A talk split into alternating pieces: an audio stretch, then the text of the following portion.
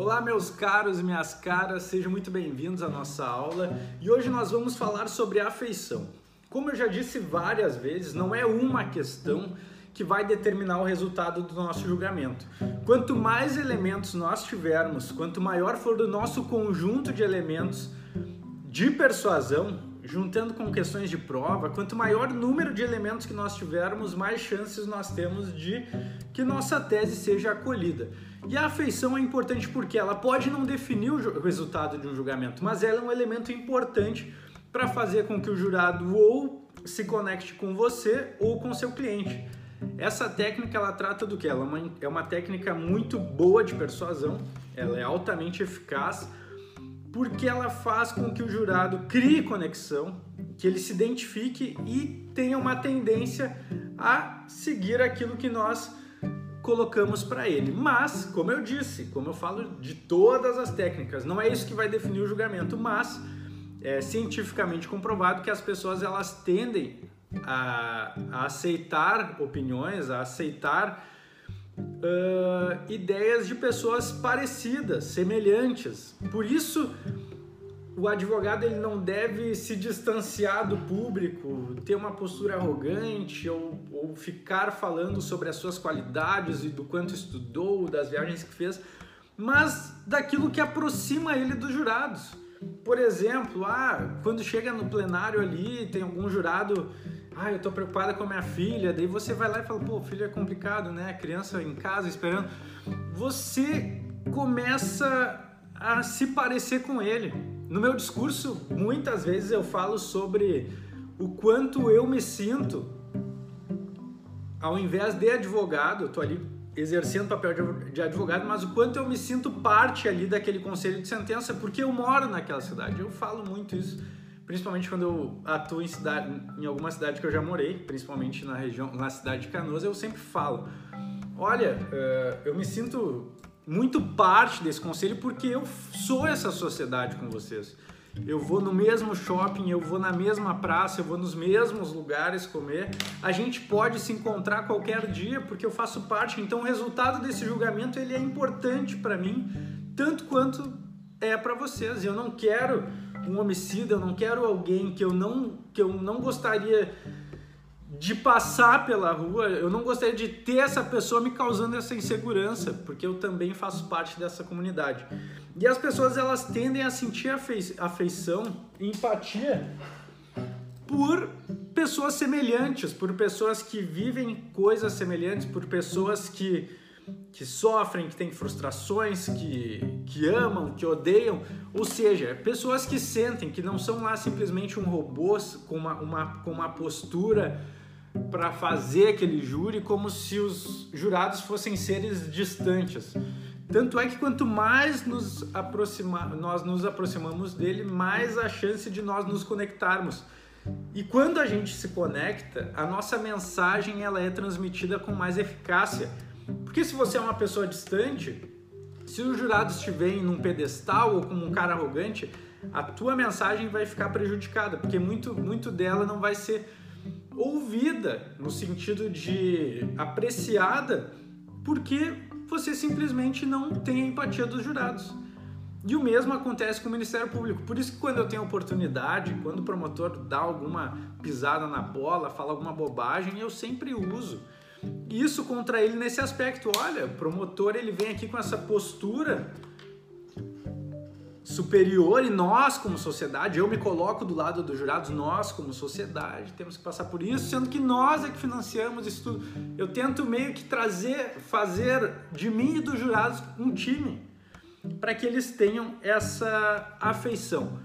E aqui, como diz um autor, Afeição traz proximidade, proximidade gera cumplicidade e os cúmplices convergem em opinião.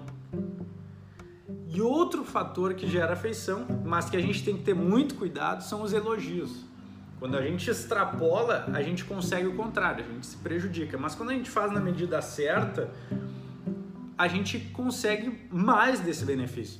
E como a gente pode fazer isso no júri? Não lá rasgando cedo, elogiando promotor, juiz que a gente muitas vezes nunca viu na vida, nunca trabalhou, Mas, por exemplo, quando o jurado ele é participativo, você elogiar, olha, eu tô vendo aqui que os jurados prestam atenção, tô vendo que vocês olham as anotações, leem comigo o que eu peço, prestam atenção na imagem, nas perícias. Essa adulação ser humano ele não resiste a isso. Claro, a gente tem que saber dosar, porque o excesso leva para o caminho contrário. Fica chato, fica forçado. Mas se a gente faz isso numa dose equilibrada, a gente vai conseguindo conquistar isso do jurado. E, gente, ter a empatia do jurado pode não resolver o júri, mas é algo muito valioso para nós, porque a gente conectando, a nossa mensagem vai ser recebida.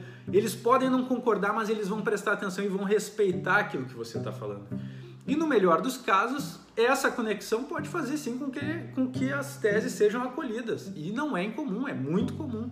O jurado gosta e você, vê, você sabe disso depois do júri. O jurado vai lá conversar contigo, pô, muito legal, você é muito novo, né? Tem um trabalho excelente.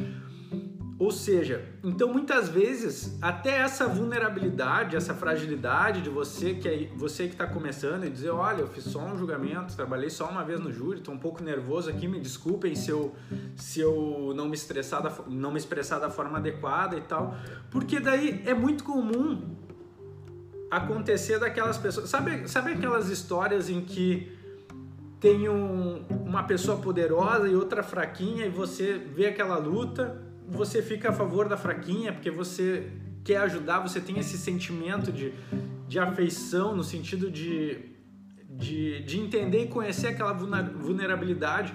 Ou em casos de jogos da Copa, quando tem aqueles times muito conhecidos de países com times muito bons e daí tem aqueles times lá de países muito pequenos em que os jogadores não só vivem do, do, futebol, mas lá tem o padeiro, tem o açougueiro, e daí as pessoas elas sentem aquela afeição e torcem para aquele time. Isso acontece também no tribunal do júri.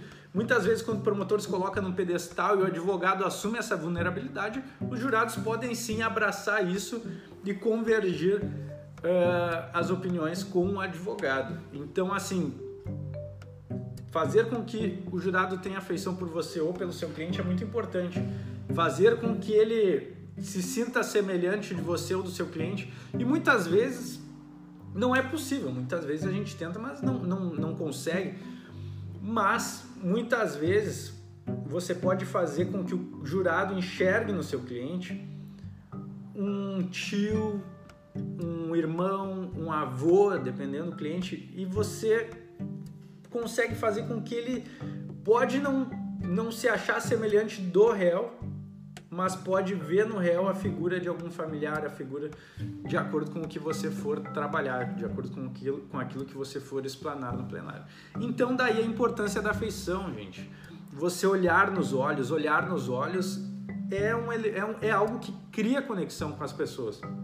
Você sorrir, você não precisa ficar com a cara fechada, você sorrir é um elemento que cria conexão com as pessoas. Isso é fato. E e, e aquilo de entender, das pessoas se verem como iguais. Você vê o jurado comentando sobre uma história, você vai lá e, pô, pior que aconteceu isso aí uma vez, fiquei chateado. Ou algum jurado ali reclamando no dia do júri, putz, hoje eu não podia vir para cá porque eu sou empresário, porque eu não sei o que. Eu falei, cara, nem me fala, eu já tive um negócio e é muito complicado. Se tu não trabalha no dia, tu não recebe, sabe? Claro, não forçando, mas tentando, tentando fortalecer isso deles verem em você alguém próximo, não alguém distante. Ok? Essa é a nossa aula sobre afeição. Muito obrigado pela atenção de vocês e até a nossa próxima aula.